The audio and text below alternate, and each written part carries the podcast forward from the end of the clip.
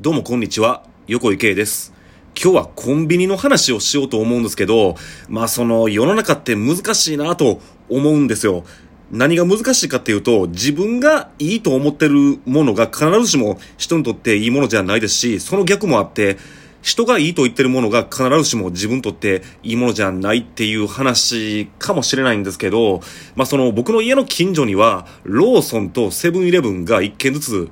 あるんですよね。で、まあやっぱり僕38歳独身一人暮らしなんでコンビニはよく使うんですけど、やっぱりお弁当とか飽きてくるんで、そのローソンとかセブンイレブンを交互に本当は行きたいんですけど、僕は近所のローソンにほとんど行ってないんですね。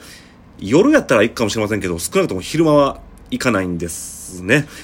で、そのセブンイレブンの方には、これ随分前の回ですけど、ラホマンっていう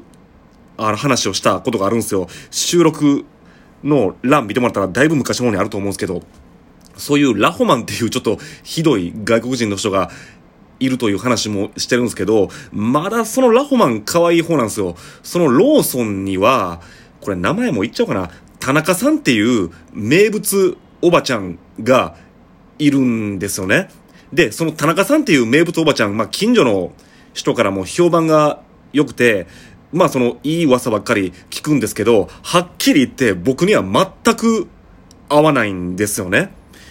その名物おばちゃんの田中さんっていう、まあそのローソンのおばちゃんはですね、サービス精神旺盛だから評判がいいんですけど、そのサービスが全部的外れなんですよね。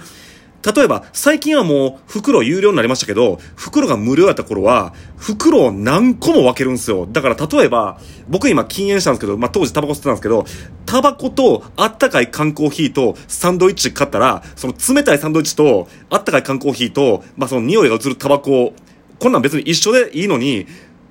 この3つを買っただけで、袋を3つに分けられて、はいどうぞってそのドヤ顔で、はいお兄ちゃんこれ分けといたからね、これで大丈夫でしょ？みたいな感じでドヤ顔で渡されるんですけど、そんな、あったかい缶コーヒーとタバコとサンドイッチを袋3つに分けて渡されたら、困るに決まってるやんっていうのが、なんで分からへんのって僕は思うんですけど、それを見た近所の奥さん方は、まあ、田中さんってなんて気が利くんでしょうって言ってる、言ってるんですよ。僕からしたらもう、そういうこと今の SDGs にめちゃめちゃ反してるやんと思うんですけど、もう、何個袋に分けないとぐらい、まず袋に分けてきますし、あと、僕は割と買い物は早い方ではあるんですけど、それでもまあ、悩むことあるんですよ。今日どのお弁当にしよっかなとか、それとも唐揚げ買おうかなって悩んだりするんですけど、もう悩んでる段階から、いらっしゃいませーって、こちらどうぞって声かけてきて、悩むのを許してくれないんですよね。なんかそれがその、なんていうか僕からしたら迷惑なのに、いやー、田中さん今日も元気ありますねってなんか近所のおばちゃんに言われてるんですよ、その田中さんは。もう、だからもう田中さんいる時はもうプレッシャーですし、もうなんならもうレジに田中さんいたら僕はもうそのローソン入らないんですよね。で、あの、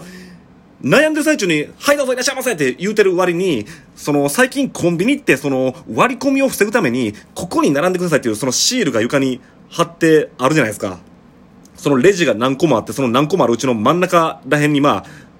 あるじゃないですか。で、僕ちょうどそのお弁当を決め終わって、よし、これ買おうと思って、その、ここに並んでくださいマークのところに行くんですけど、そしたらその田中さんですけど、その、普段声かけんでいい時はもう声かけまくって、いらっしゃいませ、どうぞ、こっちどうぞ、こっちのレジでやりますって言うくせに、ここへ並んでくださいマークに立ってたら、延々気づいてくれないんですよ。で、もうついにはすいませんって言って、呼ばないと気づいてくれないですし、すいませんって言って呼ぼうと思ったらもう、その時点でもうなんか近所のおっちゃんとかおばちゃんにも割り込みされて、そのおっちゃんとかおばちゃんが先にレジに行くっていうことがあって、いやいや、まずあの、ここに並んでマークの人を優先しろと思うんですけど、それも優先してくれないですし、で、そうそう、今日、今日ちょっと、まあ、どうしてもちょっとローソンじゃないとあかん、ちょっと僕は用事あったんで今日ローソン行ったんですけど、今日のローソンで本当に腹立ったのが、そうやってその、はい、お客さん決まりましたか？はい、どうぞ、こっちへどうぞって言って、その、もうサキサキサキサキするくせに、今日あの、パスタを買ったんですよね。で、パスタと、まあ、その、なんていうか、その、いろんな各種申し込みとかあるんですよね。その、今日ちょっと申し込みとか、ローソンでやったんですよ。その申し込みとか、ちょっと、家汚かったんで、ちょっと掃除用具とか買ったんですよね。で、そしたらその田中さんが僕は袋くれって言ってるのに、まあこれ掃除用具と、それからその、申し込みの領収書と、パスタ、これ袋分けときますねって言って、いきなり袋分け始めて、ああ、もう袋いりませんいりません、もう手で持っていきますって言うたんですけど、あ、そうですか、わかりましたって言って、その、まあ、掃除用具とかそんなんピッピッって打ち始めたんですけど、お弁当を一向に温めてくれないんですよね。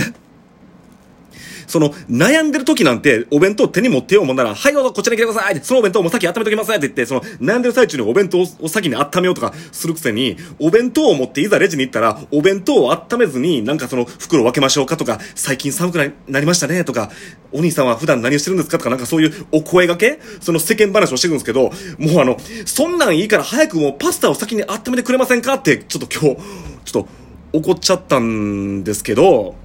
そしたら、アパートのお隣のおばちゃんが店内にいて、横井くん、ちょっとそういうのはあかんよって、お隣のおばちゃんに 怒られてしまいました。で、まあまあそんなことがあって、まあまあ、お会計が、まあ合計でいくら何円ですってなるじゃないですか。で、その時に、まあ、ポイントカード、僕はあの、僕 au の携帯使ってるんで、その携帯の中にまあポンタが入ってるんですよ。au とポンタ一緒になるんで。で、そのポンタを出してまあポイントをつけてもらうんですけど、あ、お客様、えっ、ー、と、今日はあの、今日確か、えー、まあまあちょっと適当ですけど、1321円だとするじゃないですか、今日。1321円ですけど、ポイントで21円使って直帰で合わせますか？それとも321円使いますか？って、えっ、ー、と、お客さん、あ、お客さん今日880ポイントありますね。とか言って、その、残りポイントが880ポイントあって、そっから21円使って直帰でしますか？ってことをめっちゃ大きい声で言われるんですよ。だから、もう、店内にいる人に、僕はその今、ポンタが880ポイントあるってバレ、バレるんですよね。で、僕はその貧乏人やからたったの880ポイントしかないですけど、人によったらそのポイント1万ポイントとか2万ポイント貯まってる人いるじゃないですか。あ、お客様2万ポイント貯まってるんですね。そっからその21ポイント使って直帰りしませんかとか、そういうこと田中さんめっちゃ大声で 言うんすね。そんなこと大声出たら、その、おじいちゃんおばあちゃんだったら、その、ポンタ1万円入ってるそのカードとか携帯に盗まれんぞって思うんですけど、そういうのを大声で言うてきて、で、ちょっと、ポイントを使うのはいいですって僕は言うんですけど、なんで？使ったら計算すっきりしやすいやんって言って、いやいや、僕はちょっとポイント温めておきたいんですって言って、使わないでおくんですけど、今度、だからその、仮にその1321円とするじゃないですか。1321円やとしたら、財布の中に、あの、お、30円あると。あの、21円ぴったりはないけど、30円出すだけでも、この場合、お釣りの小銭の枚数はまあ、減るじゃないですか。みたいにちょっと僕その、僕実は、そろばんとか昔、やってたんで、暗算がすごい得意なんで、だからその、僕得意の暗算を使って、最も返ってくる小銭の枚数が少なくなるように計算して、すんごいややこしい出し方をバーってするんですけど、そしたらその田中さんが、お客さん、あ、お兄さん、何これ？これ意味あんの？とか言うてきて、で、意味あります。これ、計算してみてください。そうしたら、例えば、その、例えば、50円とか5円がちょっきり返ってくる出し方とかあるじゃないですか、その、あの、お金って。これ意味あるんですって言うても、あ、そうなんとか言って、その、なんか、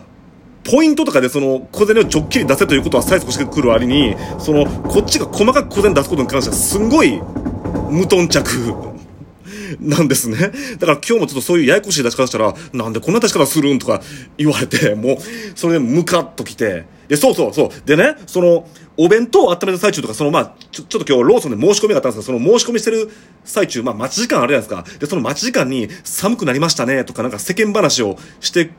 きて、まあもう鬱陶しいなと思うんですけど、まあ僕、あの、ご覧通り僕は喋るの得意じゃないですか。だから喋るのが得意なんで、ちょっと僕の方からも、まあそうですね、まあ、最近はこうこうこうでこうですねってちょっと僕が話したんですけど、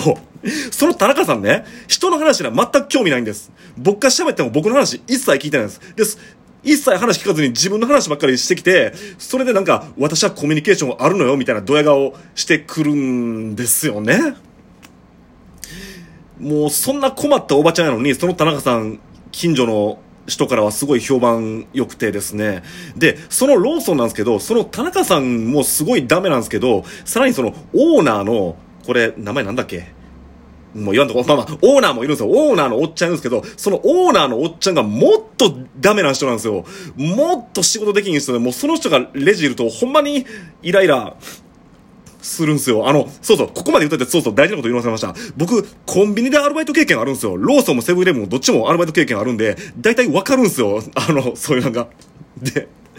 オーナーがもっとダメなんですけど、それ以上にもっとダメなんが、特に夜勤とか夕方ですごい出来のいい、まあ、店員さんが、いたりするんですよね。だからもう昼間もその田中さんとかオーナーにムカつくから、もう昼間行かずに僕は夜にその近所のローソン行くんですけど、そこですごい感じのいい、すごい仕事も早い、出来のいい店員さんいるんですけど、僕の近所のローソン、もうそういう出来のいい店員さんが1年も持たず、下手したら半年も持たずに辞めていくんですよ。で、あれ？前までいた誰々さんはって他の店員に聞くと、あ、あの、クビになりましたってなって、で、それなんでなんですか？って聞いたら、オーナーないしはその田中さんと喧嘩して、あの、クビになったっていうことで、もうだから近所のローソンのそのオーナーさんと田中さん一体何なんだろうって思うんですけど、ただ、その、近所のローソンのその出来の悪い田中さんは、近所の、ご近所のおばちゃんからすごい評判がいいということで、まあ、世の中は難しいなと思う。ちょっとまあ、今日はもう単純にストレス発散してるような話ですけど、まあ僕のストレス発散会でした。